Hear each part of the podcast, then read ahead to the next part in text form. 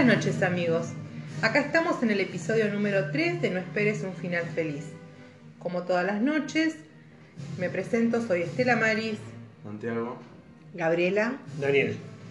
Entre los cuatro vamos a tratar de eh, hablar de un episodio nuevo, un asesino nuevo, cosas así lindas que nos levanten el ánimo. Eh, te recomendamos que nos sigas en la plataforma donde nos escuchás, porque así te vas a enterar de cuando sale un nuevo episodio y vas a estar al tanto de las novedades. Te recomendamos también que nos sigas en Instagram y en Facebook como No Esperes un Final Feliz y en Twitter como arroba NEUFF Podcast. Ahí vas a tener info, vas a tener fotos y va a terminar de completar toda la data que te vamos a dar en, el episodio. Si te querés comunicar con nosotros, también tenés un Gmail que es no esperes un final feliz arroba gmail.com. Bueno, dicho todo esto, vamos a pasar con el episodio de hoy que salimos un poco de, la matriz que, que veníamos teniendo hasta ahora y lo hizo María Gabriela. A ver, contanos, Gaby. Hola a todos. Eh, bueno, estuve esta semana investigando un poco eh, y se me ocurrió fijarme de lo que se podía averiguar y demás, eh, cuál era el asesinato o el asesino importante más antiguo que haya data, ¿no? Acá en Argentina. Y me encontré con el hombre de la bolsa. Oh, el hombre de la bolsa. Ajá. Ah, Pero mira, vino antes que yo, así que imagínate. Bueno, esto, em, como escucharán la música, eh, no sé si alguien más o menos ubica esta música de qué época es, esto pasó más o menos en el 1900. En realidad, el primer asesinato que cometió este hombre fue en 1896 y se llama se llamaba Cayetano Grossi y le decían el hombre de la bolsa. Eh, antes que nada quiero avisar el que sea un poco impresionable así. No mm, tendría que estar escuchando este podcast. Este no, y particularmente el de para gente susceptible. Exactamente, exactamente. Es eh, la verdad que es bastante macabro. Eh, pero me resultó interesante. Lo que pasa es que cuanto más macabro es más interesante. Y sí, es el, morbo, el morbo que tenemos. Eh, más o menos para ponerlos en época, para que se ubiquen lo que estaba pasando, en el, en el 1900 eh, nacía Pepe Arias, que es un, actor conocido. Pepe Arias el zorro. No. No, que era José Pablo Arias se llamaba, le decían Pepe Arias. era actor cómico y argentino. Pepe Arias. Ah. ah, tenés razón. Obvio. No, pensé que era, que era más, más joven. Yo siempre tuve famoso. Esto fue un poco después, pero en, el, en enero del 1906 murió Bartolomé Mitre, que es algo que parece ah, hace mucho tiempo. Bueno, sí, hizo hace mucho tiempo que pasó. 615 años. No, eh, 600. 115. Ah. En 1905 apareció el primer número del periódico La Razón. Ah, mira. Veo. Eh, en 1903 empieza a trazar el ferrocarril interamericano que conecta Buenos Aires y Santiago de Chile. Bueno, entre otras cosas, más o menos. Después no, estuve buscando y acontecimientos así importantes eh, en Argentina no, no, encontré demasiado. Lo que pasa es que en internet se ve que de esa época. Y es demasiado viejo, me parece. Exactamente. Bueno, entonces arranco antes que nada les quiero decir que estamos escuchando una música que ustedes eh, la podrán encontrar en Spotify como eh, el, episodio, el episodio 3, pero es solo E3. Eh, es una lista de reproducción que tiene cinco canciones, así que si les interesa también pueden escucharlo. Bueno, adelante. ¿Arrancó? Bueno, eh, Apenas despuntaba el siglo XX y Grossi se convertía en el primer asesino serial de la historia criminal argentina. Precedió a otro Cayetano Santos Gordino, a quien las crónicas de sangre inmortalizaron como el petiso orejudo. No sé si Ah, lo escucharon hablar. Eh, ¿Pero siempre, se, se llamaba igual? No, se llamaba también No creo que el nombre sea el petiso del judo. No, No, ese era apodo. No, ¿Sí? pero se llamaba Cayetano. el, ap- el apodo era petiso orejudo, Sí. su nombre era Cayetano Santos Godino Claro, y este del que vamos a hablar hoy también es Cayetano. claro. O Este, sea, hay una alta incidencia de Cayetanos en el crimen. y otra de no las coincidencias, el nombre a tu hijo porque... otra de las coincidencias Otra de las coincidencias es que cuando Cayetano Grossi, el hombre de la bolsa, cometió su primer asesinato, ¿saben quién estaban haciendo? No. El petiso orejudo. Mirta Legrand. Mirta Legrand ya tenía como 68 años. Mirta Legrand ya hacía los almuerzos. Bueno, curiosamente ambos eh, fueron infanticidas, solo que el hombre de la bolsa mató a su primer víctima, como les decía antes, en mil no- 1896, que es el año en el que el petiso orejudo recién nacía. O sea, es como, ¿viste Maradona y Messi? Ah, bueno. Que mientras que uno estaba, Qué el otro ya estaba naciendo. Claro, porque es como que. se- es como Sí. para que siempre haya uno en la Pero dos son caramelera. futbolistas y dos son asesinos seriales. Bueno, pero es, es otro rubro, pero más o menos es, la idea es la misma. Pero Maradona, Maradona no. Si le dicen laburo, Es un rubro, no es un ¿a qué te laburo. dedicas? Nada, yo mato personas. Mato pibes. Mato pibes. Bueno, eh, les comento, les cuento cómo empezó la historia. Era la jornada del 29 de mayo de 1896. Encontraron una bolsa con el brazo de una criatura recién nacida en una quema de basura. Por entonces, quien estaba a cargo de la comisaría 12 encabezó una inspección ocular en el lugar, en donde se encontró el cráneo destrozado del infante. La 12. La, La comisaría ¿La 12. de Flores? No. ¿No? Y pero hay que No, ver porque esto- antes, en 1900, cómo estaba dividida la ciudad y todo. Bueno, este, junto a las piernas y el brazo restante encontraron. Algunas horas después, cuando uno de los carros eh, descargó la basura, apareció el tronco, completándose así el cuerpito del, del bebé. A pesar de haber recuperado todas las partes, el, primer, el crimen quedó sin resolver durante dos años, hasta que un nuevo hallazgo conmocionó a las autoridades. Esto acá dice que era un, era como un basural. Ah, sí. Y cuando dice carros, serían lo que serían los camiones de basura. Claro. Que en ese momento Sí, eran claro. gente que mm, tenían como carros y, y levantaban la basura de las casas y la tiraban ahí. Bueno, eh, el 5 de mayo de 1898, o 98, otro macabro descubrimiento sacu- sacudió la tranquilidad de la misma quema, donde fue encontrado nuevamente el cadáver de un recién nacido con el cráneo destrozado y en avanzado estado de descomposición. ¿Cuánto tiempo con el primero? Dos años. Ah, En sus pequeños brazos y manos se registraron signos de quemaduras de primer y segundo grado y según las pericias forenses había sido estrangulado el mismo día del nacimiento. Los investigadores advirtieron que el cadáver estaba envuelto en arpillera y trozos de un saco de hombre de casimir negro, bastante usado y en el que se podían ver muchas composturas y arreglos. Las direcciones postales de los desperdicios que rodeaban el cuerpo ayudaron a identificar qué carro había recogido esa basura y los restos humanos y su conductor fue demorado e interrogado. Pero aunque él había visto los restos, decidió no decir nada a la policía porque tenía miedo de que le echaron, le echaran la culpa a él. Entonces una nueva revisión de los restos recogidos en la escena del crimen delimitó el número de sospechosos. Al notar los investigadores que el pedazo de saco con numerosos remiendos hechos con género de, de luto, porque en esa época había se usaba una tela especial para la ropa de luto, viste que uno se Ah, sí, todo de negro. Sí, negro. no, son los paños. Bueno, eh, tenía un notable desgaste en las espalderas, como si hubiera sido usado por un vendedor ambulante portando canastas con correas.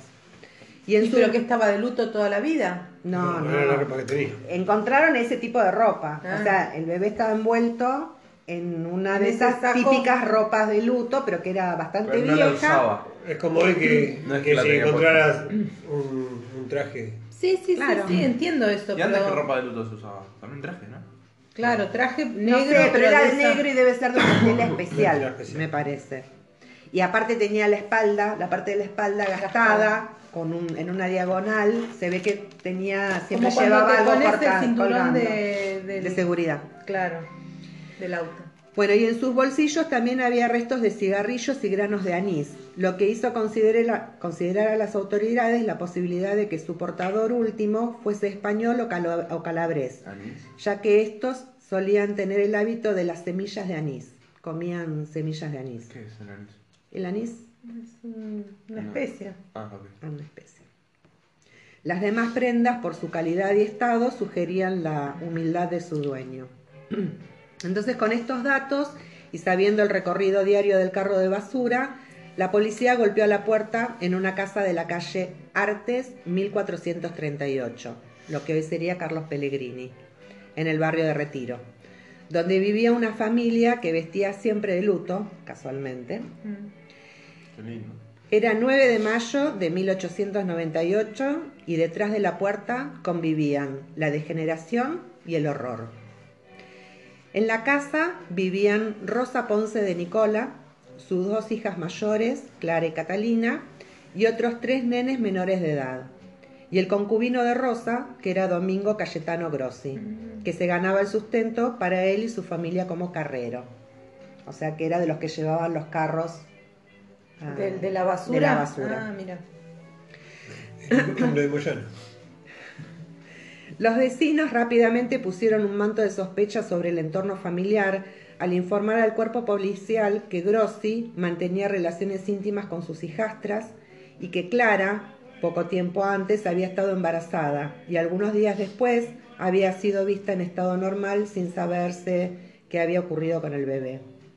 La hija, esa es la hija. La hijastra. sí. O sea, los vecinos habían visto que estaba embarazada y, bueno, acá dice eh, en estado normal. Después no había bebé. No había bebé. No vieron el bebé y ella ya no estaba más embarazada. Entonces al otro día, cuando la policía revisó la vivienda, encontró debajo de una de las camas una lata con un cadáver de un bebé envuelto en trapos. El horror se apoderó de los servidores de la ley que más tarde confirmaron que Clara había tenido dos hijos con su padrastro, Cayetano Grossi. Este último trata- trató de responsabilizar por sus crímenes a su hijo, Carlos, porque encima era, se ve que era una familia muy normal, porque él tenía un hijo que se llamaba Carlos, que era el novio de la hijastra. Ah, Entonces él lo que decía es que el que mató a este bebé fue su hijo, eh, quien a la vez estaba casado con Clara, esgrimiendo que había sido él quien había matado al bebé a pedido de Clara, su nuera, su nuera y la hija La de la mujer. Y agregó Y que el otro bebé había nacido muerto. Sí. Pero Clara era grande, era una. Era una persona adulta, Ah. sí. No sé la edad. Bueno, están, Eh, más de 12 están años las fotos, pero viste que en esa época como que no sabías mucho. Capaz Sí, que era una sí. chica de 20, no sé. No, Pero era voy- adulta, no era una niña. Claro, no era que la violaba él. Sí, la violaba, pero no era... En realidad no sé, porque se veía que era bastante perturbador ese lugar, porque... eh, Claro, lo que pasa es que también nosotros vemos algo con la mente de- del supuesto. año 2020. eh, Y era el una- 1900. Una, historia que es del 1900 y es- que igual no era muy normal. No, obviamente. Porque, o sea, él estaba con la mujer, ponele, y con sus dos hijas y abusaba de las dos hijas. y eh, el hijo. el hijo de él era el marido de... Bueno, entonces acorralado por las pruebas, negó haber mantenido relaciones sexuales con las hijas de Rosa y aseguró que los embarazos eran fruto de las relaciones entre sus hijastras y sus novios. Pero algunos días después se quebró y confesó haber matado al primer bebé hallado en 1896 e incendiado a varios bebés más, aunque nunca asumió haberlos asesinado. Y bueno, pero si los. los Supuestamente él no los mató, él los Ah. incendió, los incineró Ah. nada más. Por eso te digo, todo muy Sí. turbio. Eh, bueno, tiempo más tarde, re- al final, reconoció haber tenido hijos con Catalina un hijo con Catalina y cuatro con Clara, estrangulando a tres, pero aseguró que los dos restantes fueron incinerados por su concubina y sus hijas. Ah. O sea que, y las tres, sí, por eso te digo, estaba todo mal. Se hacían macumba entre todos.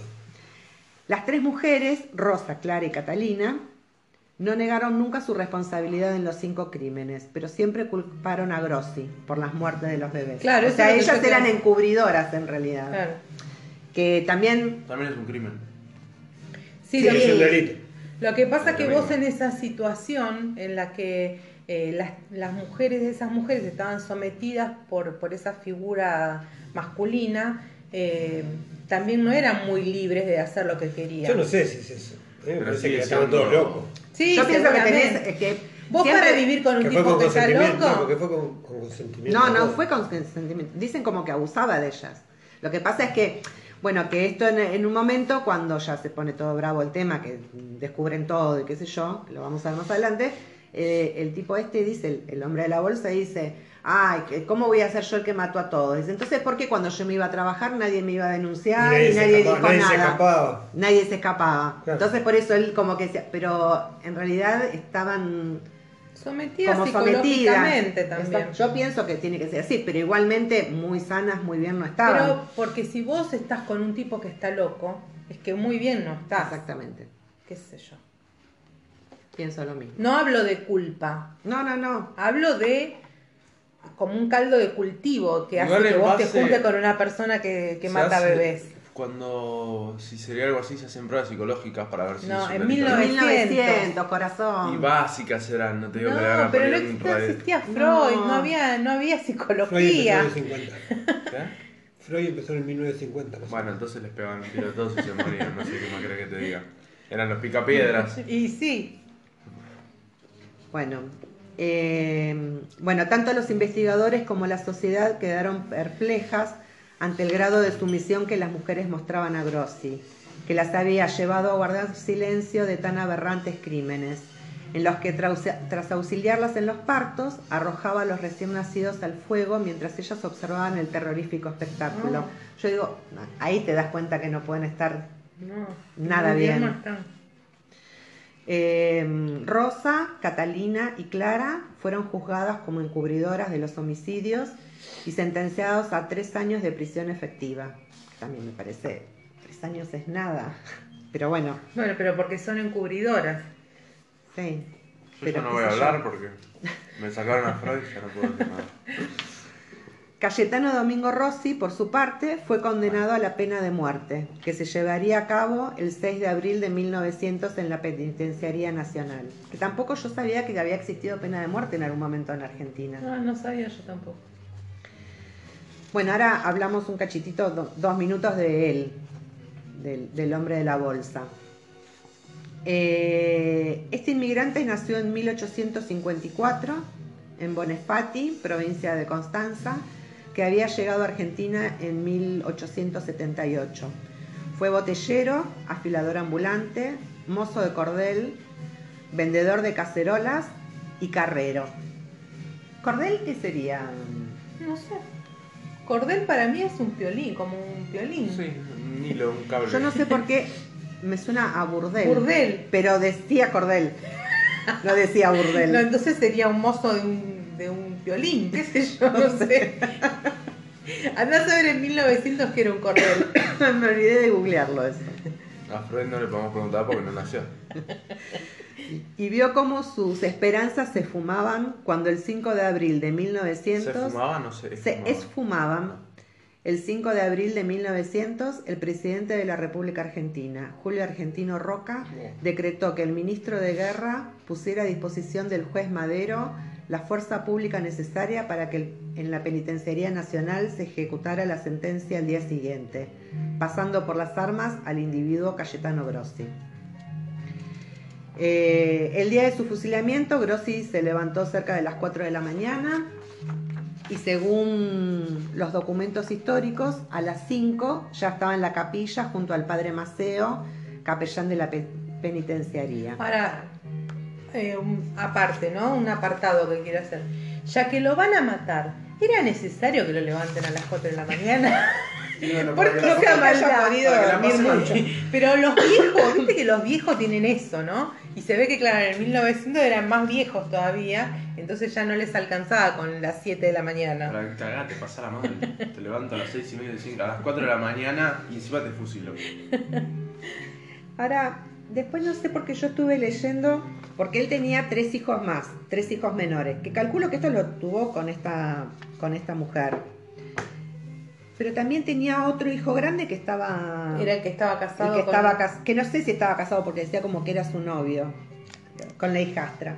Bueno, y acá lo que dicen es que los cuando lo estaban por fusilar, ese día los hijos más chicos, los tres hijos estos, como que no querían acercarse a él, o sea que se ve que él muy, Muy bien. buenito no sería No realmente. era muy cariñoso hombre. Mira, si seguías pensando que era bonito después de todo lo que hizo hasta ahora, y porque vos sos igual que eso. Ah, bueno. Bueno, Eh, bueno, allí eh, el convicto fumaba un cigarrillo tras otro, sin respiro, consciente de la proximidad de la muerte. iba a agarrar cáncer. Sí, sí, igual iba a tener un par de tiros en la cabeza, así que no creo que el cáncer lo vaya a molestar mucho. como antesala de la oscuridad última, un altar pequeño, dos sillas de madera, un crucifijo de bronce e imágenes religiosas de madera colgadas de la pared. Nervioso y notablemente enojado por lo que consideraba una injusticia, Ah, porque él. Él en su momento confesó, pero después cuando lo estaban por matar, Dijo que era inocente. él decía que era inocente, que él asumía su... como diciendo, está bien, me querés matar, me querés matar, pero yo soy inocente. Acá, y ahí es donde él decía, eh, que entonces si hubiera sido yo que me iba a trabajar, me iba por ahí, y ellas no me denunciaron. Y entonces él decía que él no fue el asesino. Y pero entonces tampoco sabemos qué, qué, qué proponía de decir, bueno, yo no fui, pero me parece que fue tal cosa, eso tampoco. Eh, no, él decía que fueron las mujeres. Ah, que entre ellas los mataron, que él solamente como que fue y lo llevó al basurero o como se que- deshizo del cuerpo. Claro, nada más. Y después dijo como que mató uno. Que no fue el, el- el autor intelectual. Exactamente. Y que él decía que tampoco eran de él los hijos, que no eran... Pero después sí lo dijo. Va, me mareo. En fin. Eh, bueno, entonces decía que eh, nervioso y notablemente enojado por lo que consideraba una injusticia, el rey intentaba esgrimir a los gritos inútiles ar- argumentos para evadir el pelotón, que al, mar- al mando del capitán Manuel Medrano ya se alistaba para dar cumplimiento a la sentencia judicial. Que aparte es espantoso, porque está bien, el tipo, la verdad que no, no sé, todo lo que Una se mierda. pueda decir, nada. Después van a ver las A ver, no fotos. mantengas tus palabras, estamos hablando de un asesino de bebés. Creo que si decís una mala palabra la gente no se va a enturbiar más de lo que se No se va a enturbiar más.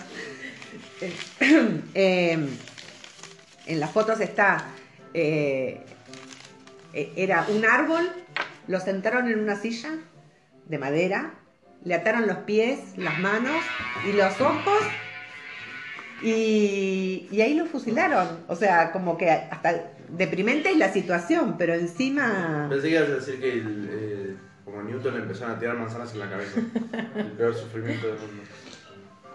Bueno, a las 8 de la mañana del 6 de abril de 1900, una ráfaga de disparos cortó el silencio en el parque interno de la Penitenciaría Nacional de la Avenida Las Heras.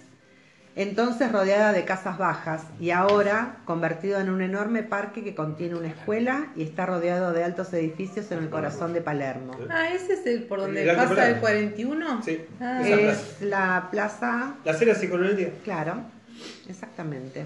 Estaba la cervecería, ahí estaba la cervecería. Palermo y al lado la, la penitenciaría. Bueno, después también vamos a subir las fotos de lo que era Sí, eh, sí. la imagen de la penitenciaría antes. Mm, yo diría que cuidado con las imágenes que suben, porque si subís el pelotón de fusilamiento, este podcast va a durar 5 Está, minutos. está, está la imagen. Sí, sí, pero si la subís te van a tirar de cosas. No, pero esos tipos ya no existen más, que le vas a tener que pedir permiso a ver si podemos subir la foto. No, por el permiso, porque si hay gente muerta. No, No, pero... pero- No, no, permitido. no de los bebés, eh, fotos del momento que lo fusilan. Sí, sí, la gente muerta. No, no fotos ¿No de tenés- bebé, no tenés fotos el del video? chabón todo No, perforado. no como encontraste, el si fuese video, queso. no encontraste el video. No, video no encontré. Bueno, Persistía el eco de las detonaciones cuando con la respiración agitada el sargento Emilio Lascano se acercó a paso vigoroso hasta el cuerpo ya sin vida de Cayetano Domingo Grossi. Apoyó el rifle en la cabeza exánime del reo y ejecutó como ordenaba el protocolo el tiro de gracia. Su feroz existencia había concluido. Bárbaro. La verdad, no pensé que podría existir Y, un pero- ser humano. y no puede ser que no, que no haya sido él y que haya sido las mujeres y a él lo... Eh, igualmente también un perverso, porque si ves que las minas están Sí, matando a los bebés y los vas y los tirás y los descartás. A ver, la culpa la tenían todos, no sabemos quién tiene más culpa. Porque encima... Aparte de haberlo hecho tantas veces. Claro, porque, Porque en un no es- momento de cólera, una locura, qué sé yo, no, no se justifica, ¿no? No, pero Para nada. bueno, Qué sé yo. Es decir, que a ciencia cierta nunca se, Y se pudo comprobar encima nada. se, eh, lo, lo culparon por cinco homicidios, pero nadie dice que pudo haber pudo sido más, o no en ese momento. Claro. Pero igual lo culparon sin pruebas. Hoy en día ese tipo no... Bueno, no, ahí te no, lo culparon con pruebas porque el, el saco era de él. El saco donde estaba envuelto el último de los bebés que encontraron. Y aparte tenía. Sí, bueno, pero eso no significa que lo haya puesto él. También puede ser planeado, yo agarro una campera de él y voy y lo hago. Iban a agarrar la campera de él y a Pero hacer- era Como era como muy, muy evidente. Aparte él en un momento se quebró y confesó. Ah, bueno, culo. Para mí, Lo que eran- pasa es que después dijo que no. para mí me suena que eran todos. Sí, Por eso Que, digo. que fue, que fue una, una- un Complot. asesinato familiar, ¿no? Entre toda la familia. Estaban todos de acuerdo. Claro, no porque se hayan puesto Para- empíricamente. después se cuando, dice- cuando están apretados porque, lo- porque te van a condenar, se echaban la culpa entre ellos. Pero para Claro. mí estaban todos metidos en el, en el asunto. Sí, obviamente él era un, un- un dominador o un. Qué sé yo, no, no sé cómo sería en, Entonces, en esa sería- época, es muy difícil Bueno, pero igual imaginarse en esa época fue, como es. eh, podían salir. Pero en esa época una que salía una mujer sola y decía, ¿a dónde se va?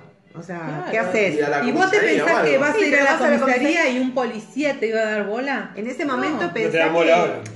Y mejor Eh, que seguir ayudándolo es, o sea, morirte de hambre en la calle, pero no. Para mí- a mí me ayudando. suena pero porque que- ella no se no- pensaba así. No, antes. era muy distinta la forma de pensar. No podés pensar hoy cómo, Nunca. cómo era la sociedad en 1900. Estamos No. hablando de esto hoy. No era, justamente. Ya no era- sé, no era- bueno. no era, eh, tan incivilizada en 1900. no, no, no, No, era es- civilizada, la pero cultura de ese momento. Vos pensás que la mujer eh, estaba me- metida en su casa y no salía. Sí, eso empezó después- de los me 50. meto. No, no, porque lo que la- es real, en esa época la mujer, por ejemplo, se iba y cómo pagaba una casa, Claro. la comida, si no trabajaba. Había gente, que hacían costura, trabajaban, Sí. pero no era lo mismo, no podías mantener. Aparte que socialmente, si no tenías un hombre que No. te apoye, que te acompañe, no, no nadie. Igualmente, a mí me suena más de- como decir, si vos tomás de ejemplo a los locos Adams, ¿quién es el loco? ¿Había un loco? No, eran toda la familia el loco. Pero Bueno, obviamente, pero eso es lo que yo te Bueno. decía antes. Vos no podés, o sea, vos, una persona normal, ¿no? Eh, se mete en una familia que están todos locos, salís rajando, no, no te lo bancás. Claro. Ahora, cuando vos cuadrás, encajás en una familia que es así, es un desastre, es porque vos también algo, algún problemita tenés. Claro, Porque porque, si ese no- tipo hubiera caído en una, una casa normal. Eh, la mina, la primer mm, insinuación que le hace a la hija, tanto la hija como la mujer, Claro. lo sacan a patadas. Entonces, si lo aceptaron, ya de por sí. Bueno, Bueno, entonces, este, los dejamos pensando. Eh, Te la dejo picando. Te la dejo picando. Eh, pueden mandar sus opiniones también en, en las redes, como les dije antes, en Instagram, en Facebook, como No Esperes un Final Feliz, en Twitter como arroba NEUFF Podcast y también por Gmail, eh, No Esperes un Final Feliz, arroba gmail.com. Bueno, eh, espero que nos volvamos a escuchar en la próxima entrega. Muy bueno el, el episodio de hoy, Sí, muy interesante. Eh, acuérdense también que pueden escuchar en Spotify la lista E3, donde está eh, la música que estuvimos más o menos escuchando un poquito. Eh, y bueno, nos vemos la semana próxima. Gracias, adiós.